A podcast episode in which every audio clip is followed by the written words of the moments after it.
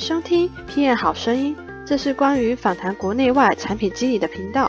如果听完内容有兴趣，请按分享或点赞给我们支持哦。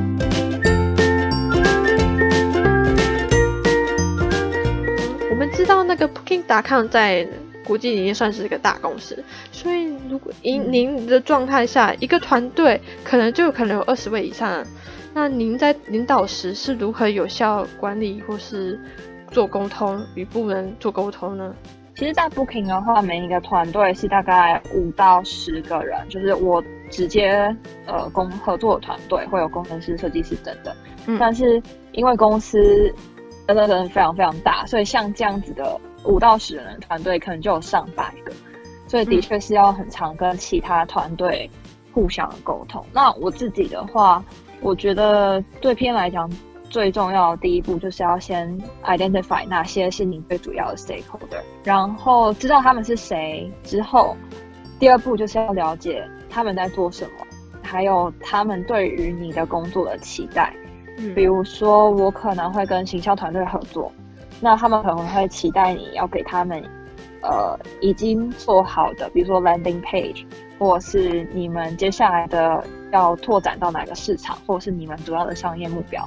那我们也要去了解说，对于行销团队可能来讲，他们跑这些行销广告最重要的是，他们要知道 ROI，他们要知道怎么样去衡量成效等等。所以，呃，互相了解彼此的期待之后，合作就会比较呃顺利。然后我觉得第三部分是可能对于一些更紧密合作的部门，比如说我们跟客服，那可能就要需要定期的 catch up。所以这种 catch up 的形式可以是呃，比如说两周一次呃 sync meeting，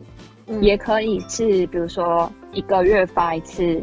email，就给你所有的 stakeholder，跟他们讲说你接下来一个月要做什么样的事情，上一个月有什么样的成果等等。这些都有助于帮助大家去同步彼此的状态。然后我也发现，就是如果你是用图表方式去呈现这些内容的话，其实也会更有助于对方吸收。因为比起可能一个很多很多字的文件，还不如把它画成一个时间轴，让大家可以一眼了解你的在你的 timeline 上面你是在做些什么事情，前因后果是怎么样这样。嗯呃，另外的问题关于说你刚刚讲说嗯。要对呃利益关心者，可能要了解他需要你期待你给他什么。那这部分你会私底下在开案之前会先跟他做聊聊过吗？就之前在我 on board 的时候，就刚加入公司的时候，其实我主管就有给我一份清单，就是可能这些人是之后会比较容易合作的。嗯，那我就会先去找他们 one on one，就先问问看说。比如说，客服这个角色在 Booking 的定义是什么？会做些哪些事情？这样子，所以我觉得在一开始就有先打好一些底，可能有个大概、大概模糊的了解，说彼此可能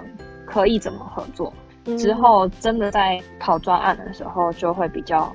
呃顺利。我们知道，就是娜娜，您的现在的伴侣是从台湾就已经交往到现在，那因为。你们有换过国外其他的工作的时候，你们是如何和伴侣一起协调到国外工作的事情呢？那中途有没有发生一些摩擦？然后这些摩擦，你们当时是如何去做解决呢？我们一开始，我们经历一起经历两次的这种跨国移动，第一次是从台湾一起移动到新加坡，然后第二次是从新加坡到荷兰。但其实我觉得这两次的情况蛮不一样的。在去新加坡的时候，我们两个都是。那时候才毕业，可能两三年，然后也是第一次要出国，所以其实蛮迷惘的，不太知道怎么去做。然后因为我男友是工程师，所以其实对他来讲，呃，还蛮明确，就是国外的机会很多。但是当时我还不太清楚产品经理到底要怎么样出国。我觉得刚好那时候蛮幸运，就是当时的公司有来台湾做一次性的招募，就招了很多 PM 设计师、工程师，所以。刚好在那次面试，就是刚好成功，所以拿到那个机会，我们就先去。但当时我们一开始也是有先呃锁定一些国家，比如说新加坡就是其中一个，因为新加坡的呃外国人工作签证比较没有那么呃严格嘛？就比如说跟美国比起来，如果你在美国没有真的去念书或者是有身份的话，基本上在那边找工作都非常非常困难。但是我觉得新加坡就没有这个限制，尤其真的蛮多蛮多蛮多台湾近近几年都搬过去，所以呃，我觉得当时去新从台湾去新加坡算是还蛮好的一步。第二步的话，移动到荷兰这部分，其实我们当时就有讨论过，就可能去新加坡是我们一个短期目标，就是可以先出国，先了解海外工作后的一些挑战吧。我们希望长期目标是可以到欧洲或美国其他国家，是真的可能文化差异更大，然后挑战会更大。我们希望长远可以去有这种挑战跟这种不同的生活体验。所以当时在新加坡的时候。呃，当 Booking 的 recruiter 联络我，然后就想说，哦，可以先试试看，聊聊看，先了解一下欧洲的状况这样子，然后就面试了。但是我觉得荷兰又有一个不一样的部分在签证上，就是荷兰对于伴侣的定义是非常宽广的，就是如果你们只要是可能住在一起，或者是是男女朋友，其实他们就会可以 sponsor 你的 partner 的 visa，所以等于说。呃，我男友就不用担心他过来可能没有身份的不好找，因为最差最差的情况，就算他没有找到，来荷兰他一样都可以拥有一样等级的 visa，然后一样有工作的权利等等，所以这件事情就让我们放心很多。那我想问一下，你刚刚讲那个伴侣也有居留权，那他有限一个期限吗？可能是说限半年内之类的？没有哎，应该是都没有限。所以只要有伴侣有个工作在台在荷兰，然后另一个伴侣永远都不用工作，其实也都还是可以的保有居留权，除非他们分手，他们也可以可以去做，就是证明嘛，就是说分如果假设真的不幸的分手了，他们就伴侣应该就没有居留权。其实蛮难证明的，因为嗯，当时和搬过来的时候，他也只有叫我们签一份文件，就写说哦，对，你们是伴侣，但是他也没有办法去真的。检查说你到底在一起多久啊？有没有住在一起？这其实都还蛮困难的。所以他其实也没有叫你们交什么资料去证明这件事情，对不对？没有，我有听说有些国家可能需要缴，比如说房租的证明。但是我觉得荷兰蛮开放的，就他们很信任你啦。对啊，他们就让你签一份文字，然后跟你说，你就要说我我确认我跟这个人是伴侣这样子。哦，类似像这样子的。文件，然后他们就 OK 了。哦，但是如果假设伴侣在那边国家可能有一些问题的话，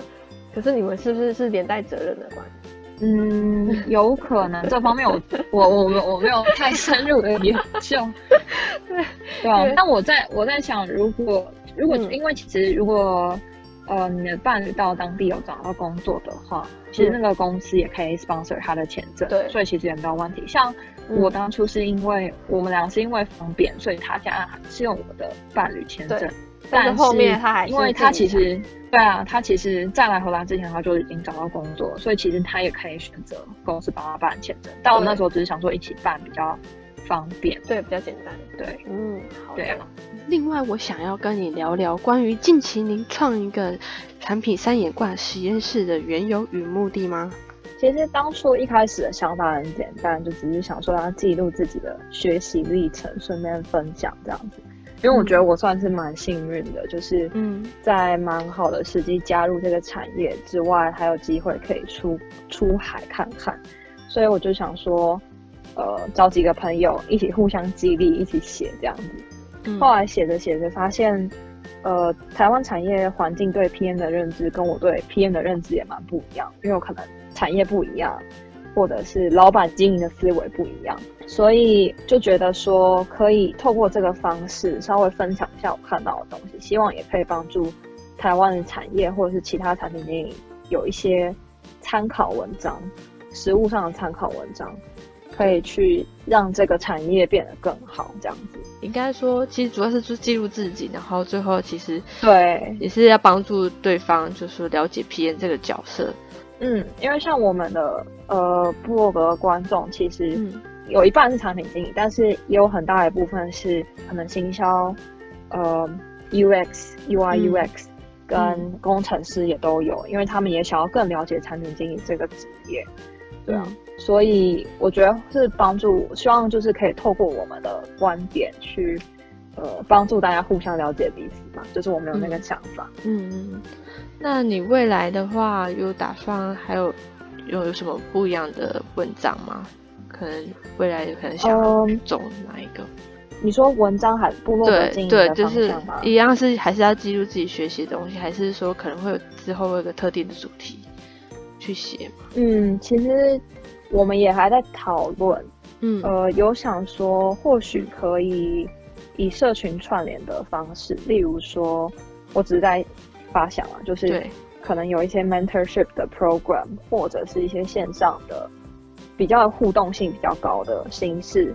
可以让更多人去交流，因为像我们现在有一个系列叫做 PM 总动员，嗯，其实这个系列就是我们会邀请我们认识的其他厉害的 PM 们一起来分享他们从他们的角度分享他们的经验，嗯，我们的想法其实也就是鼓励那些平常可能不会写文章，但是却很有料的人，也一起来做这个分享的动作。毕竟每个产业、每个组织，真的每个产品都不一样，还是有差，所以。对，最好的方法，我自己觉得最好的方法就是让分享内容变得很多元，然后让越来越多的人，呃，可以互相做分享。我觉得这样是对大家学习最有帮助的。再就是谢谢的娜娜来到 P N 好声音，然后谢谢，对，然后希望之后能再聊聊关于荷兰一些产品经营的经验分享，然后以及听众们如果对于娜娜所经营的呃三眼怪实验室。如果有兴趣的话，欢迎点击链接。然后我是偏好声音的主持人令，让我们下次再见。